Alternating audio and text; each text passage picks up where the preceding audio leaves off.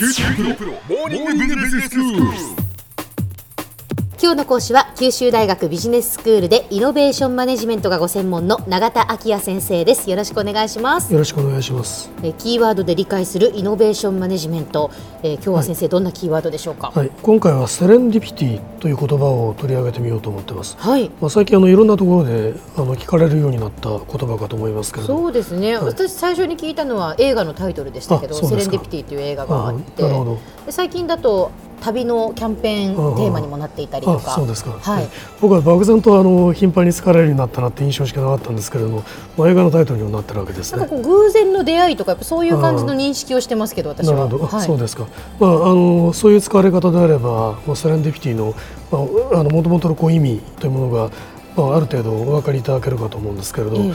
その、まあ、技術的なイノベーションを追求するためには研究開発っていうのが行われるわけですけれど、はいその過程でですねこの目的とはこう異なった予想外のこう発見が行われることがあるんですね。ええでセレンディピティっていうのはそういう偶然の発見を意味するものとして、まあ、しばしば使われることが多いだろうと思います。うんじゃあイノベーションの世界では結構使われるんですねうん、。結構あの使われますね。イノベーションマネジメントのあの領域では古くから使われる言葉ですね。ただあの単に偶然の発見ということではなくてですね、英語の辞書をまあ引かれますと、例えばその偶然に予想外の発見をする能力といった定義が付けられていることもあるんです。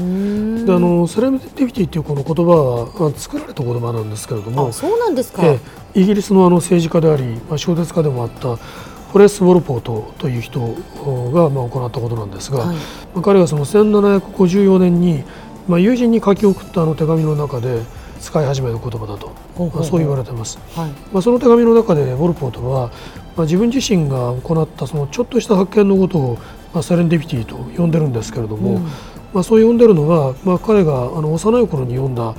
冒険談があってですね、ええそれがあのセレンディップと3人の王子、まあ、という題目だったらしいんですね。はいはい。でこの題目に言われているセレンディップっていうのは、まあ、セイロンつまり今のスリランカのことでえでその冒険団の中では、まあ、王子たちがその旅の途中で、まあ、いつも偶然に思いがけないものを発見していくと、ほうほうほうまあ、そういうストーリーだったんだそうえ。です。でまあこういうあの造語の経緯についてはテキサス大学のオースティン校にいるあのロイストン・ロバーツという有機化学の先生がですねええ。え1989年に「セレンディピティ」という本をまあ出版してまして、はいはいまあ、その冒頭のところでまあ紹介してるんですね。でこのロバーツによりますと、まあ、この言葉はあの再発見されてから次第にこう頻繁に用いられるようになって、よく知られた辞書の中では1974年以降の案であの掲載されるようになったとそう言われています。でまあ、この本の中であのロバーツはあのセレンディピティの意味について面白いあの説明の仕方をしてるんですね。えあの誰かこう発見を行ったと。それがあの偶然の産物であったとしても発見した人自身はですねそのことをまああえて隠そうともしないでまあむしろ熱心にその事情を説明するだろうし、まあまた発見者としての名声がそれで出演するわけでもないことを自分で知ってるだろうっていうわけですね。まあ、そもそもそういうあの偶然の発見を行うということ自体が、まあ、自分自身の単なるまあ幸運ではなくて、心構えがあったからだとかあるいはそういう偶然の発見の中からある種のこう洞察を行って、まあ、そういうその発見に結びつけるような能力があるからだっていうことが、まあ、潜在的にまあ理解されてるからだと。そういうことだと思うんですね。偶然というもののええ。本当は偶然ではなくて、やっぱり自分が今まで行動してきたことの成果だ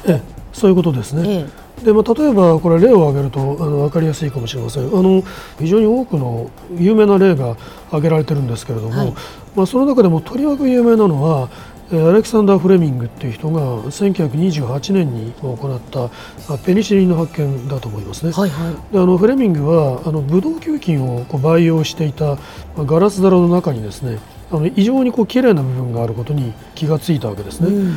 でそれはあの偶然そのガラス皿の中に、まあ、青カビがこう紛れ込んでしまって、ええまあ、そのカビがブドウ球菌を殺したものであるっていうことが後に分かったわけですね。はい。まあ、この発見からあのフレミングはあのペニシリンという青カビが生み出すあの抗生物質を取り出して、うんまあ、このペニシリンはその後重大なこう感染症からまあ人類を守ることになっていたわけです。青カビがそのガラス弾に混入したっていうことは単なる偶然なんですね。だけどそれを培養に失敗したっっていうことにしてすぐそのガラス樽を捨ててしまえば、はいペニシリンの発見は起こらないわけですよ。そうですねででフレミングがその単なる偶然からなぜそういう綺麗な部分が発生しているのかっていうことをよく考えてみるっていうことを行ったからこそ、まあ、そういう発見が行われたということだと思います。それからあのロバーツの本の中ではもう一つ、まあ、面白い見方が示されてるんですね。えはいでそれはあの偶然に予想外の発見を行うこと自体はまあ真のセレンディピティであると。でこれに対してですね追い求めていた目的に至るまでの方法を偶然に発見する、まあ、そういうあのタイプの行為をですねえソードセレンディピティと呼んでるんです。でこのソードっていう言葉は、えー義っていう文字ですね。あのええ手辺にこう疑うと書く、えーこれは大体あの義セレンディピティと訳されてるんです。ほうほうでこれにあの偽のっていったような意味がうん。含まれますから、そうですよね。あんまりいい印象は与えられないんですけれども、ただこういうタイプのあの方法の発見も非常にこう重要なイノベーションにまあ結びつくことがあると言っていいと思いますね。ただ前にお話ししたあの 3M の社内であるこう接着剤になるあの材料がこう発見されてそれはあの簡単にあの落ちないしおりっていうものが必要だっていう着想とこう結びついて、であのポストイットという、まあ、製品に結びつく。と、はいはい。まあ、こういうのはまあおそらくギセレンディピティに該当するわけでしょうけれども、まあ、大変こう顕著なイノベーションであることは間違いないと思いますね。であのギセレンディピティによる発見というのはこのもともと追求していた目的があるわけですから、まあ、発見した組織の中で活用できる場合が多いと思うんですね。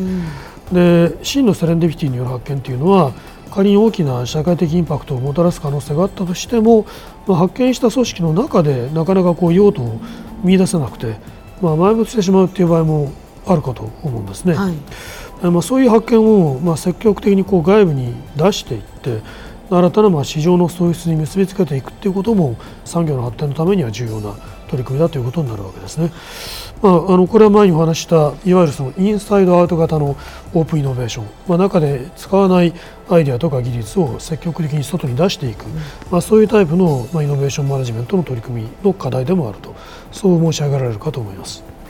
では先生今日のまとめをお願いします。はい。まあ、セレンディピティという言葉についてだけえー繰り返しておきます。偶然に予想外の発見をする能力であるということをあのご記憶ください。今日の講師は九州大学ビジネススクールでイノベーションマネジメントがご専門の永田晃也先生でした。どうもありがとうございました。ありがとうございました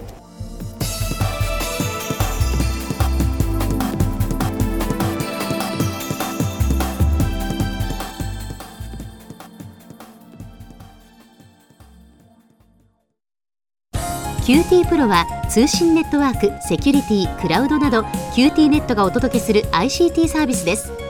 九州中に展開した光ファイバー網を基盤に一番身近なビジネスパートナーとして九州の企業自治体の皆様をサポートします。詳しくは QT プロで検索を。